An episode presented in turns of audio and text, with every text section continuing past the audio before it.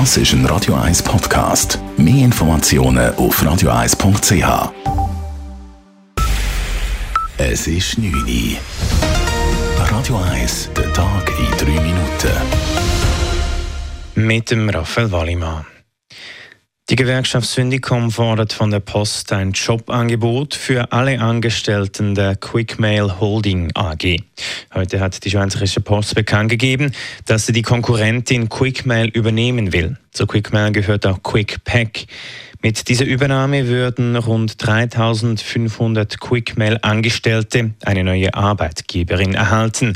Für diesen Fall stellt die Gewerkschaft Syndicom klare Forderungen an die Post, betont Sprecher Matthias Losli. Syndicom erwartet, dass die Post die beiden Gesellschaften integriert und jedem Angestellten eine Stelle anbietet. Dabei ist wichtig, dass die Standards für das Postpersonal gelten in Sachen Arbeitsbedingungen, sprich, dass der Gesamtarbeitsvertrag der Post zur Anwendung kommt.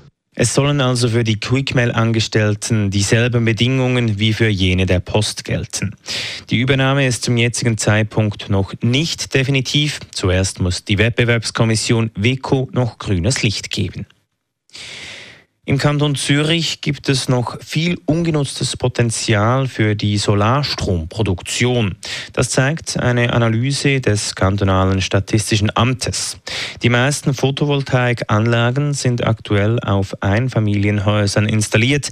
Diese Anlagen produzieren allerdings nur knapp einen Fünftel des gesamten Solarstroms im Kanton, erklärt Katharina Kählin vom Statistischen Amt. Fast die Hälfte der Solaranlagen sind auf Einfamilienhäusern installiert. Aber die größte Leistung ist nicht dort zu finden, sondern auf Gebäuden ohne Wohnnutzung. Zwar 40 Prozent und das, obwohl nur jeder Zeitbau ohne Wohnnutzung hat da eine PV-Anlage. Daraus ergibt sich, dass die Anlagen auf Gebäuden ohne Wohnnutzung im Mittel rund fünfmal mehr Solarstrom produzieren als jene auf Einfamilienhäusern. Insgesamt produzieren die Solaranlagen im Kanton Zürich Ende 2021 0,3 Terawattstunden Strom. Bis 2050 sollen es mehr als zehnmal so viel sein. Das Bundesstrafgericht in Bellinzona hat drei Militärverweigerer freigesprochen. Die drei hatten im Jahr 2020 zur Dienstverweigerung aufgerufen. Die Armee sei umweltschädlich, nationalistisch und teuer. Darum müsse man sie reformieren oder abschaffen, schrieben sie in einem Brief an den Bundesrat. Aus Gründen der Ethik seien sie nicht bereit, Militärdienst zu leisten.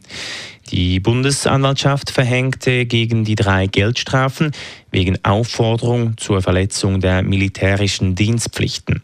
Die Verurteilten wehrten sich und zogen das Urteil ans Bundesstrafgericht weiter. Dieses hat die drei Männer nun freigesprochen. Am großen Mieten ist eine Berggängerin tödlich verunglückt. Die 56-jährige Frau befand sich heute Morgen auf dem Abstieg, wie die Kantonspolizei Schwyz mitteilt. Kurz nach dem Steinbank geriet sie vom Weg ab und stürzte rund 450 Meter in die Tiefe. Die Rettungsflugwacht konnte nur noch den Tod der Frau feststellen. Die Unfallursache ist noch unklar und wird nun untersucht. Radio 1 Wetter. Am Abend und in der Nacht ist es recht klar und am Morgen fängt der Tag mit Sonnenschein an. Gegen den Nachmittag und den Abend tut es aber zu und das Regenrisiko steigt. Die Temperaturen erreichen maximal etwa 26 Grad. Das war der Tag in drei Minuten.